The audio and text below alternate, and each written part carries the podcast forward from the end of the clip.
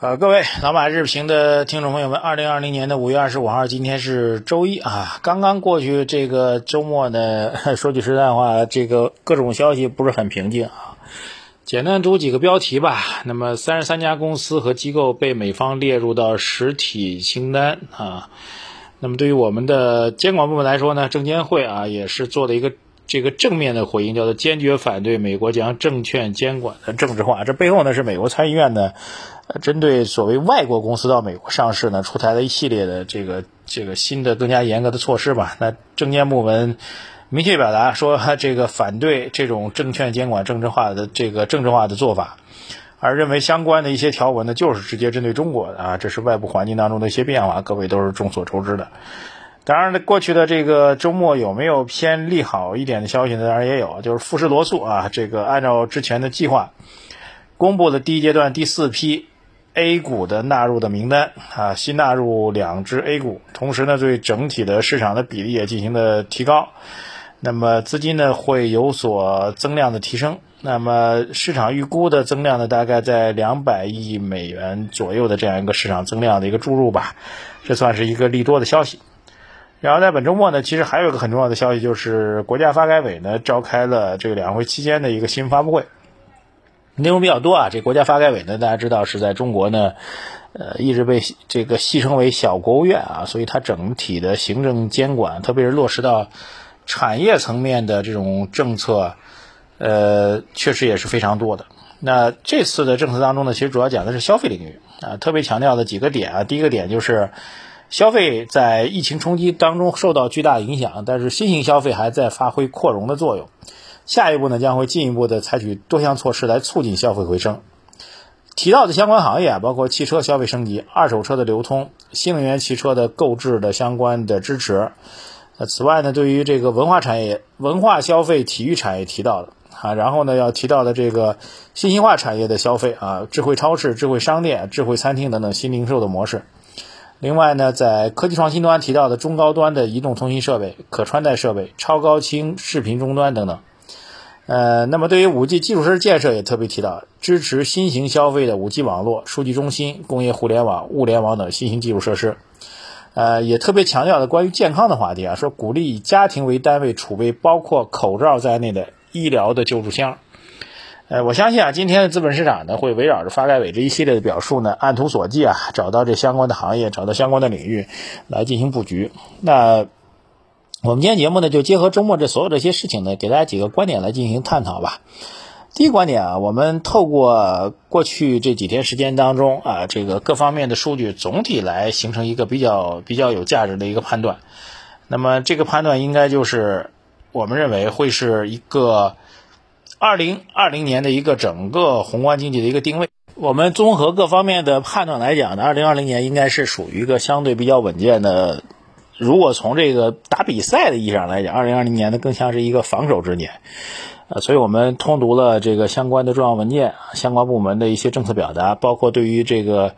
呃政策目标的制定啊，乃至于对于一些具体的这个次性政策的力度的判断之后，我们可以得到这样一个重要的结论呢，这可能是我们所有投资者在过去这几天应该形成了一个比较确定啊，但同时也是比较新的这样一个判断，就是二零二零年应该是相对。求稳的一年，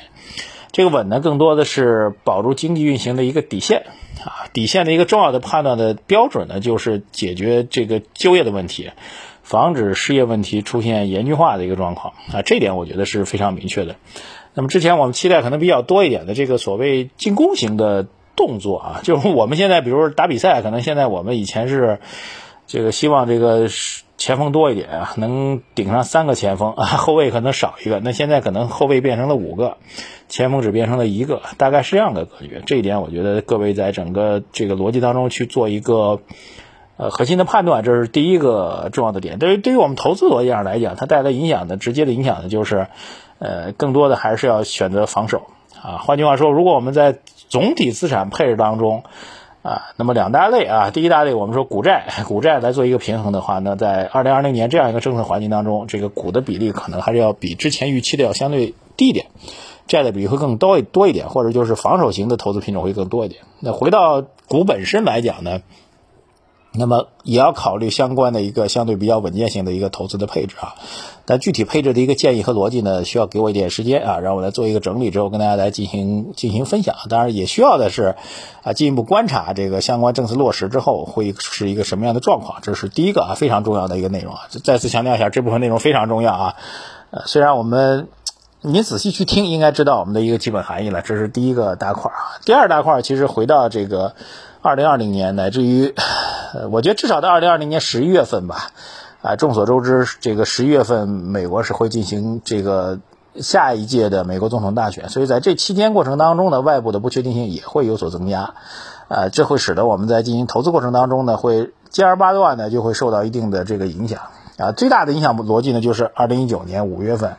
就是我们五一假期之后啊，突然股市出现的暴跌，啊，当然我个人觉得二零二零年这种状况应该概率比较小。因为当时的变化是在四月份的时候，双方都已经基本上确定啊要签署贸易协定了，然后在五一节期间啊，对面那位突然又发一个推特，全部推倒重来，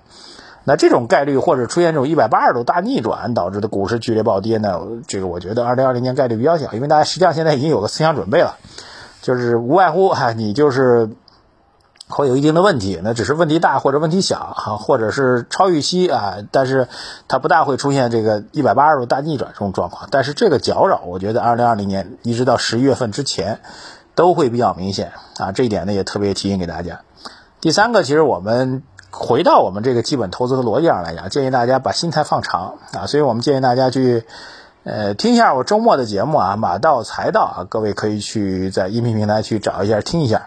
呃，这节目其实我起了一个这个比较有趣的标题，叫做“不着急，慢慢来”啊。这句话呢，其实是援引了我上周采访的一家上市公司董事长讲的这句话。但是我觉得这句话呢，送给我们的听众朋友们可能还是比较重要的，好吧？这个不着急，慢慢来啊，然后看看这个市场未来会有一个什么样的状况，耐心的去做一个布局啊。如果今天，如果本周就有人说，哎，这周五暴跌了，那今天或者明天。市场能不能好起来，能不能涨起来，能够迅速收复失地？我倒觉得还是那句话，不着急，慢慢来，做一个长期的一个布局，认清楚大概率的事件、大的方向，然后耐心的去布局和等待。同时呢，还是要控制好自己的整个资金的一个品种和布局啊，耐心的完成这个市场的一个呃不确定性逐步落地的一个状况，耐心等待宏观数据的一个转好。实际上，最后再介绍一点，就是昨天啊，这个周呃周。对，是周日啊。周日的时候，发改委在召开新发布会的时候，特别提到的相关的情况啊，那就是看到的四月份的数据，消费数据比三月份已经要好转了。